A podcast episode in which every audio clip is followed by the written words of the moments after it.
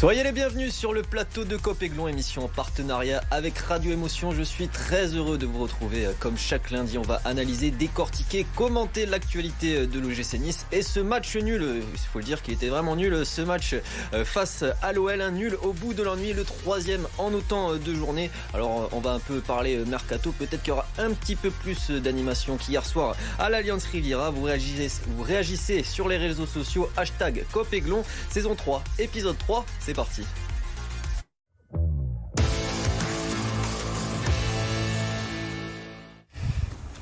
Et pour m'accompagner autour de la table, comme d'habitude, comme chaque lundi, Alric titulaire indiscutable. Comment ça va en, ce lundi un peu maussade? Bonsoir Corentin, bonsoir à tous. Écoute, j'ai échappé à la grosse pluie en venant, donc ça va, je suis content. Et je suis un peu énervé, donc il y a des choses à dire.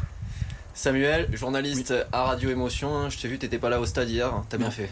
J'ai bien fait, j'ai bien fait. Euh, voilà, j'ai pu profiter d'une sieste, hein, tout simplement. Donc je, voilà, je suis en pleine, en pleine forme. Voilà, je suis bien réveillé, c'est parfait. Et avec nous, Vincent, euh, supporter de l'EGC Nice, fidèle supporter de l'EGC Nice, comment ça va? Bah, Très bien, merci. Et merci pour l'invitation. Et hâte de, de, parler de ce match, même s'il n'y a pas grand chose à dire. On aurait préféré débriefer une victoire, mais. Euh, on a commis mieux.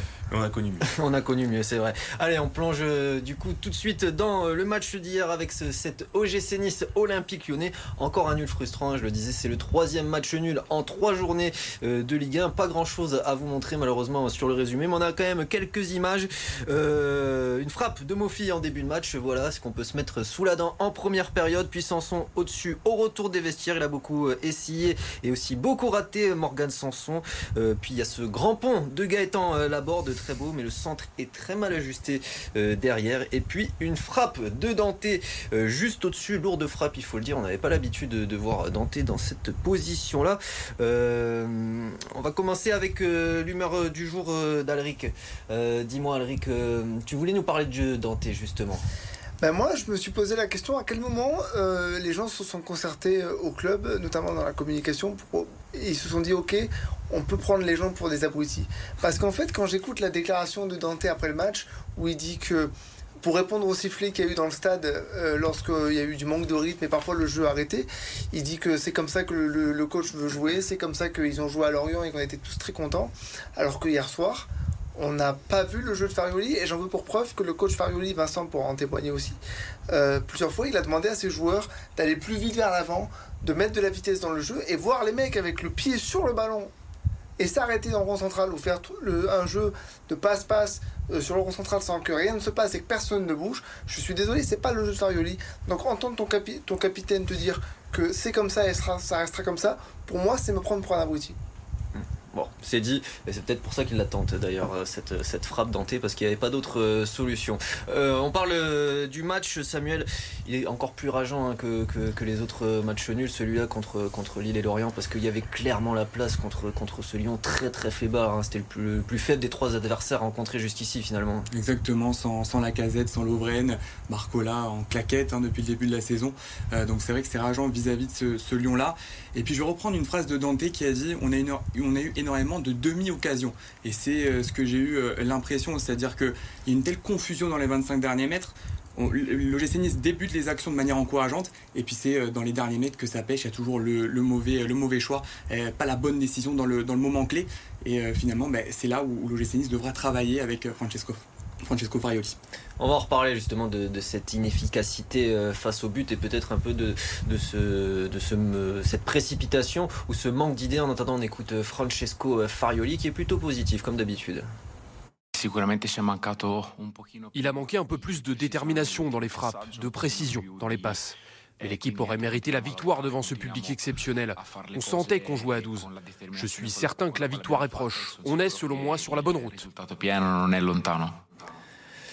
Vincent, supporter euh, de l'OGC Nice, est-ce que tu arrives euh, à l'accepter ce discours de, Francesco Farioli après avoir euh, regardé 90 minutes au stade, qui plus est un peu avec, avec la pluie? Le, discours, je le comprends dans l'ensemble parce que dans le fond du jeu, on a montré quand même de bonnes choses. Et en fait, il reste juste à régler la mire dans les 30 derniers mètres. C'est ce qui nous a fait défaut sur les trois premiers matchs. Après tout le reste, on arrive quand même à, conserver le ballon, à récupérer vite le ballon. on voit que le pressing est quand même bien organisé. Donc il y a des choses positives à retenir, mais voilà, il faut travailler pour être tranchant dans, la surface. et marquer ses buts parce que pour le moment, on a trop de déchets dans le dernier geste. On va regarder la composition d'équipe de l'EGC Nice concoctée hier soir par Francesco Farioli avec Youssef Attal toujours euh, dans le couloir droit, Todibo qui effectuait son retour, Youssouf Ndaïchimi qui est toujours préféré à euh, Boudaoui et puis euh, toujours Diop sur l'aile gauche en l'absence de Boga. Alric, justement, on a vu de bonnes choses avec cette équipe hier soir, mais ce qui a surtout pêché, on le disait, c'est la finition. Hein. Ah ben j'ai l'impression que lorsqu'on arrive aux abords de la surface de réparation, les mecs prennent conscience qu'ils peuvent marquer un but et ils paniquent. Mais vraiment, c'est l'image que j'ai eue deux, trois fois où il y a des redoublements de passes, où, les mecs cherchent à se mettre dans la position euh, optimale pour, euh, pour marquer un but, euh, quitte à rentrer dans la cage par moment. Mais il n'y a personne qui prend un risque. Alors c'est pour ça qu'on l'a vu dans le résumé, la frappe de Dante de très loin, ben, c'est ce type d'occasion qu'on aimerait voir un peu plus souvent. Si tu sollicites le gardien adverse de manière concrète, tu vas pouvoir euh, le mettre en danger, le tester et te créer de véritables occasions. À force de ne pas prendre de risques, ben, tu t'exposes à des contres, tu t'exposes euh, à un 0-0 parce qu'en fait, tu es, tu es trop faible. Et je n'arrive pas à comprendre qu'avec les attaquants qu'on a, Mofi, Laborde, euh, Sofiane Diop qui a fait un bon match, il faut le reconnaître, qui n'arrive pas à, marquer un but à ce Lyon-là qui est très très faible et qui laissait certes pas trop d'espace, mais qui n'était pas non plus hyper, hyper, comment dirais-je, euh, moi j'ai pas le terme, mais qui était pas très rassuré euh, dans sa défense quoi. Et je trouve ça un peu dommage parce que en fait, j'ai l'impression que c'est ça qu'on va voir toute la saison, même face à des équipes bloc bas ou des choses comme ça. Alors justement, si on veut pas voir ça toute la saison, Samuel, c'est quoi le problème? Il faut changer quelque chose, il faut changer d'homme, il faut changer d'animation, il faut peut-être euh, revoir euh, l'entente euh, la borne Mofi, je sais pas qu'est-ce qu'il faut faire. Hein. Exactement. Eh ben, voilà, on sait que Mofi c'est un joueur avec beaucoup de puissance, avec il faut lui mettre les ballons dans la profondeur. C'est un joueur qui, d'élimination, qui part dans les espaces. Et là, forcément, avec ce jeu, il est, il est contenu. Il lui faut une équipe déjà qui, qui joue vite. Et là, il joue en appui il a ce rôle de, pivot. Alors, euh, qui lui convient pas Qui lui convient pas du tout. Il est pas du tout à l'aise. Et le problème, c'est que Farioli, eh bien, il est tellement ancré dans son système que finalement, euh, il va jamais changer euh, son modèle de jeu par rapport aux, joueurs qu'il a. Donc, il va falloir bien se mettre dans la tête. Et, malheureusement, Mofi, il est, englué à, voilà, à jouer ce, rôle de, pivot peut-être une, association à deux, peut-être avec, avec la ça lui donnerait peut-être plus d'espace euh, devant. Mais sinon, euh, dans l'état actuel, là, ce, rôle de neuf qu'il a dans la composition de Farioli, pour moi, il n'est pas utile. On en reparlera de, la patte de, Francesco Farioli en deuxième partie d'émission. Avant de passer au top flop, une question très simple pour toi, Vincent, supporter de l'OGC Nice. Est-ce qu'il faut déjà s'inquiéter? Est-ce qu'il faut déjà tirer euh, sur l'ambulance ou on n'est qu'à trois journées de Ligue 1 et il faut lui laisser le temps à Francesco Farioli? Je pense qu'il faut, il faut laisser du temps parce qu'on voit quand même des, choses positives. Alors tout nous sourit pas, on manque de réussite euh, dans le dernier geste, mais il y a quand même des principes qui ont été mis en place. On voit une identité de jeu qui se, qui se dessine dans cette équipe. Et puis euh, voilà, avec le retour de Boga, peut-être la fin du mercato, ça va prendre forme. Et je pense qu'il faut encore attendre un peu avant de juger et de tirer des conclusions. Alric, tu partages euh, ce constat ou tu es un peu plus euh, pessimiste Comme tu me disais, euh, on va peut-être se taper ce, genre de match contre, contre les blocs bas, contre le Havre, contre Clermont? Mais moi, je suis d'accord pour laisser du temps. Il faut laisser du temps. C'est que la troisième journée, et puis on n'a pas perdu ces matchs-là. Ce qui est frustrant, c'est quand on, nous explique que ce qu'on voit, c'est le jeu du coach, mais qu'il y a des moments où il ne se passe rien. Et ça, je ne peux pas croire que c'est le jeu du coach, qu'il ne se passe rien. Alors, bien sûr, le jeu de possession un peu poussé à l'extrême, c'est très ennuyeux par moments et il faut arriver à trouver le juste équilibre entre des attaques rapides et des attaques placées. Mais on a encore trop de, de, de faiblesse dans, notre aspect tueur. On n'est pas assez tueur, c'est ça que je voulais dire. On n'est pas assez tueur devant le but. On ne se crée pas suffisamment d'occasions nettes pour mettre en danger notre adversaire. Et ça, il faudra que ça change parce que lorsque tu accueilleras le Havre qui sera en bloc ultra bas, qui te prendra en contre, si tu n'arrives pas à, faire exploser ce bloc en vol, et tu vas encore faire des 0-0 minables. Et aujourd'hui, on a l'effectif pour faire mieux que ça. On va voir justement euh, cet effectif dans les top flops.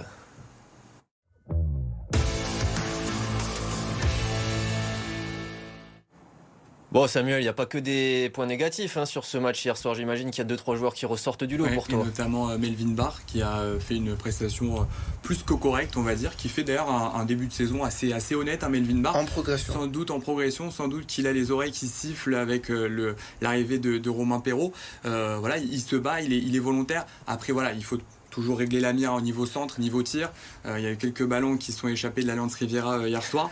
et puis dans les frappes aussi. quelques frappes aussi. Et puis dans les dans les tops aussi, je mettrais Sofiane Diop aussi qui était bien inspiré, était bien motivé hier. Parmi les flops, Vincent, je t'écoute, il y a des joueurs qui t'ont déçu euh, parmi les titulaires ou les entrants? Bah, Peut-être euh, Mofi, déjà que mhm. j'ai trouvé un peu trop discret, qui n'a pas su faire les bons déplacements pour être en bonne position devant le but. Et aussi Gaëtan Laborde, qui a été volontaire, mais qui a fait trop de mauvais choix dans les 30 derniers mètres, que ce soit sur ses centres, sur ses frappes. On pouvait attendre mieux de, sa part aussi quelques satisfactions euh, quand même, Morgan Sanson Est-ce que tu places plutôt par exemple dans les tops ou les flops? Parce que c'est vrai qu'on l'a beaucoup vu, mais il a beaucoup raté. Alric. Je le place dans les flops. Parce qu'il aurait, dû, il aurait dû réussir ce qu'il a tenté. Je trouve qu'il a moins pesé dans le jeu que ce qui était le cas lors des deux premiers matchs. Et puis il a quand même deux occasions. Alors je parle pas de la première où il glisse, il perd son pied d'appui, c'est compliqué. Mais la deuxième où oui, il faut, il faut au moins cadrer quoi. Il a une frappe à l'entrée de la surface, il faut la cadrer cette frappe là. Puis Sanson, j'ai l'impression que c'est aussi le, régulateur du jeu, c'est-à-dire quand il est en dessous, bah, finalement ça se euh, répand sur ses partenaires et, malheureusement aussi l'OGC Nice est moins performant au milieu. Euh, dans les flops aussi, je voudrais mettre les changements de, Francesco Farioli. Très tardif euh, encore. Voilà, très tardif encore. moi j'aimerais voir Boudaoui et, et Buonani dans le 11 titulaire. C'est vraiment quelque chose à tenter pour le, pour le, prochain match face à Strasbourg, qui est quand même ce, ce déclic qu'on change un petit peu quelque chose. Eh ben, on en parlera euh, de la suite dans la deuxième partie de Copéglon et on va surtout aussi évoquer euh, le mercato puisque vendredi à minuit ça sera trop tard alors il faut un petit peu euh, accélérer. Il y aura peut-être Romain Perrault qui va revenir sur la Côte d'Azur. On en parle dans la deuxième partie de Copéglon. À tout de suite.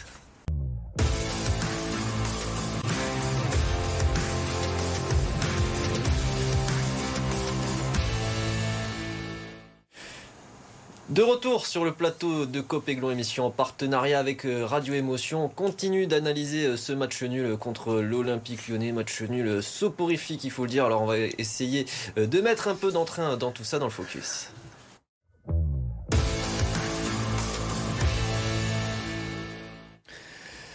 On l'a un peu évoqué déjà tout à l'heure, mais on reparle de Francesco Farioli. La patte Francesco Farioli, est-ce qu'elle est vraiment visible? Je me tourne vers celui que je pense être un, amoureux du beau jeu, Vincent, supporter de l'OGC Nice.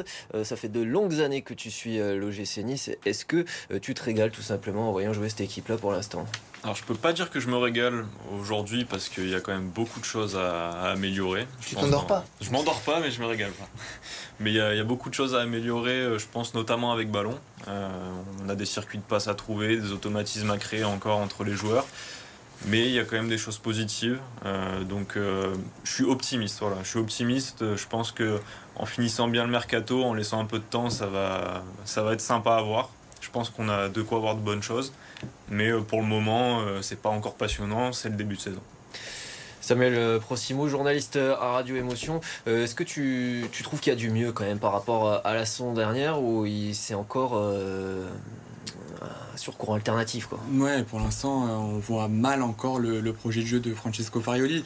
Alors bon, il y a les stats, on va dire, qui, qui le sauvent. Et je sais que les supporters de l'Océanie n'aiment pas forcément les ces stats-là, les, expectative points aussi. C'est en base au, jeu proposé, au nombre d'occasions euh, créées. L'OGC Nice qui méritait d'être cinquième euh, dans, dans, dans, ce classement virtuel.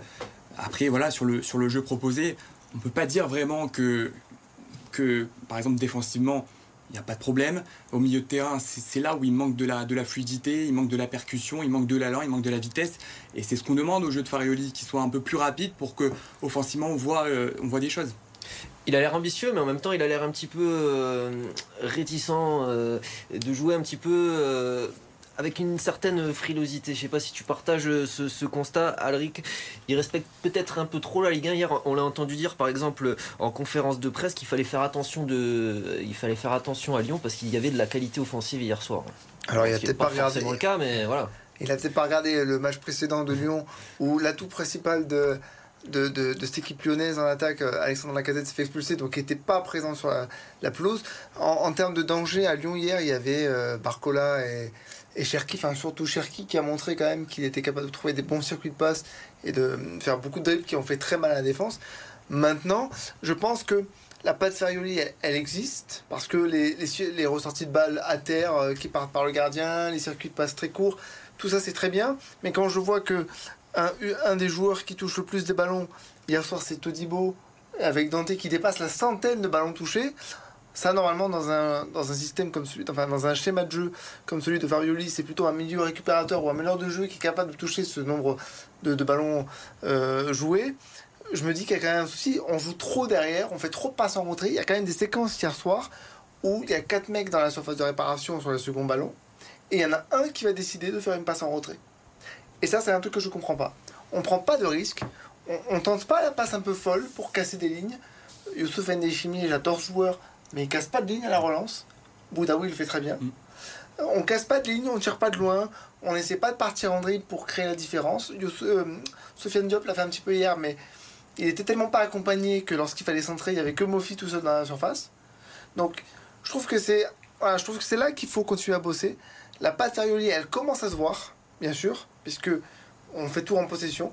Mais il faut que ça prenne de la vitesse, il faut que ça prenne un peu de folie. Ce qu'on a vu en deuxième mi-temps contre l'Orient et qu'on n'a pas vu hier, ce qui me fait dire qu'on n'a pas progressé par rapport au match contre l'Orient.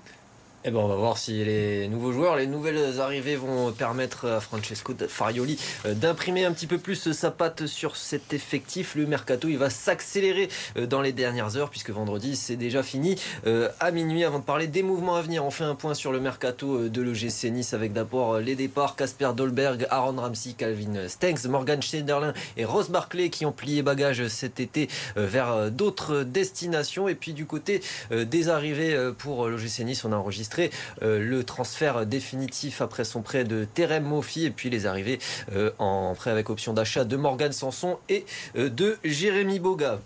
Autre arrivée qui va peut-être se concrétiser sûrement même dans les prochaines heures, celle de Romain Perrault qui devrait effectuer son retour à l'OGC Nice. Il y a passé trois ans en professionnel entre 2016 et 2019, seulement trois matchs en pro. Il a quand même été formé à l'OGC Nice. Il a passé sa formation à l'OGC Nice entre 2014 et 2016 avant d'être prêté au Paris FC lors de la dernière saison et puis euh, de s'épanouir sous les couleurs euh, de Brest et de Southampton relégués euh, l'an dernier en Championship. Il devrait être prêté avec option d'achat. Est-ce que c'est une euh, bonne idée, une bonne recrue, Samuel C'est déjà un joueur qui, euh, qui sera plus offensif que, Melvin Barr. Il perd très peu de ballons et puis euh, il marque. Il a marqué 4 buts l'année dernière, 2 passes décisives. Alors la saison, il a fait une saison complète, il a fait une saison pleine avec Southampton, mais il faut dire aussi que l'équipe, s'est classée dernière, 25 points en 38 journées, c'est un total vraiment, vraiment très faible. Après voilà, c'est un joueur qui revient à la maison, donc il aura à cœur aussi de, aussi revanchard et de, et de, on va dire re, recoller un petit peu les morceaux euh, qu'il avait, euh, qu'il avait euh, avec l'OGC Nice. Il a passé ses visites médicales tout à l'heure et ce serait un, prêt avec une, un prêt d'une saison avec option d'achat. Très accessible économiquement, on parle d'un- d'une option d'achat à moins de 10 millions d'euros. Alors on sait Alric que le, plan A c'était euh, Lucas Digne. Malheureusement euh, il y a, quelqu'un qui s'est blessé euh, sur le côté gauche de la défense à Aston Villa. Donc euh, Lucas Digne qui l'intérim. Quatre passes décisives entre temps et puis du coup on se retrouve avec Romain Perrault. Finalement est-ce qu'on perd au change ou pas? Moi, je pense pas qu'on. On, on, on perdra peut-être au change dans la qualité pure entre les deux joueurs, encore que ça se discute. J'ai pas vu jouer Lucadine depuis très longtemps, même si là, j'admets que c'est très fort ce qu'il fait en ce moment. Et surtout, ça fait un moment que j'ai pas vu jouer Romain Perrault. Après, euh, je pense qu'on fait revenir un jeune, un jeune qui a pas pu euh, prouver ce qu'il avait à démontrer à l'OGC Nice. Il aura pas besoin de tant, tant de ça que, que d'une période d'adaptation, ça devrait le faire. Moi, je suis plutôt content de cette arrivée-là. En tant que supporter euh, de l'OGC Nice, Vincent, ça fait plaisir de voir un, un Nissart revenir à la maison. On se dit que au moins il aura l'amour du maillot, ce mec-là. Ouais, c'est toujours une bonne chose. Moi, j'étais assez triste de son départ à l'époque parce que je pense qu'il avait le potentiel pour s'imposer au fur et à mesure. Et là, je suis content qu'il revienne. En plus, c'est un profil un petit peu différent de ce que peut offrir euh, Melvin Barr euh, à gauche. C'est un peu plus offensif, une belle patte gauche pour un peu plus centrer, fougueux, un peu plus fougueux, voilà, pour percuter, amener du soutien offensif. Donc, euh, je pense que c'est une bonne chose et j'espère qu'il va réussir chez nous. Enfin.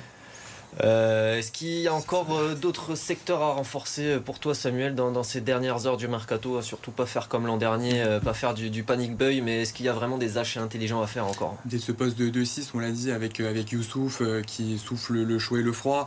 Bon, la piste Bellegarde, finalement, elle va pas se concrétiser. Je pense que c'est mort maintenant puisque Wolverhampton a mis plus de 15 millions d'euros pour le, pour le joueur de Strasbourg.